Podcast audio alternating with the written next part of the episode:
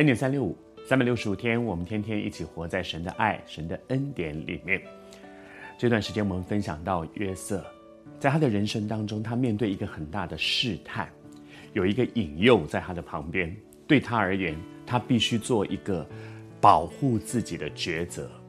好像前两天说，他不跟那个引诱他犯罪的人在一起。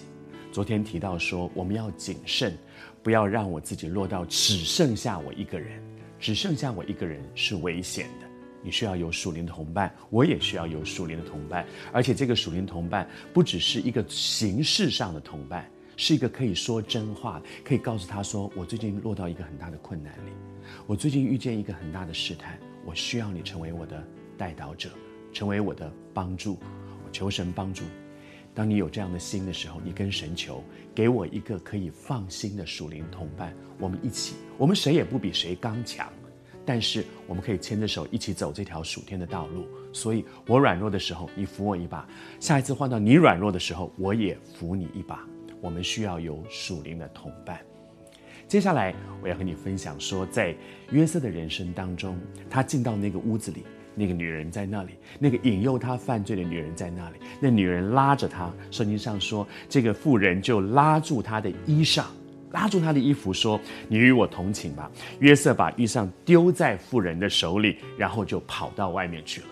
约瑟在面对一个取舍，衣裳这件事情，衣服这件事情，在约瑟的人生当中出现过好几次，真的很有意思啊。他小的时候，他得到了一件漂亮的彩衣衣裳，那他很宝贝的，抓在手里面的。可是那件衣裳，也就是他最惹人嫌的事情里面的一个起因。但是这时候，他又再次遇到，当这女人抓住他的衣裳的时候，他要保住衣裳，还是要保住我自己这个人呢？你也正在面对你生命当中的一些试探吗？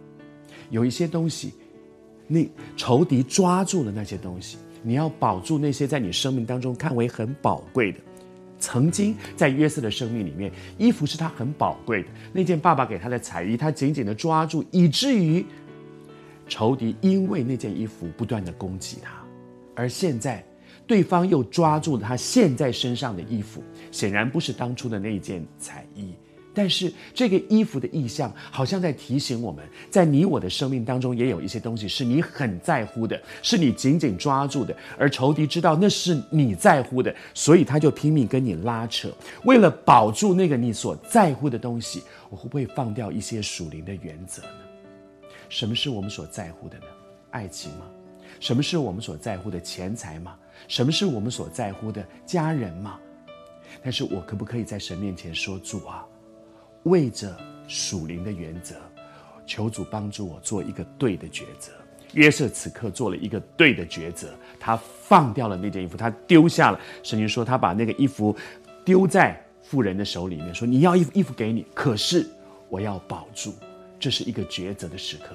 今天主也在对你说，你正在面对一个生命抉择的时刻，你要问主：什么是更重要的？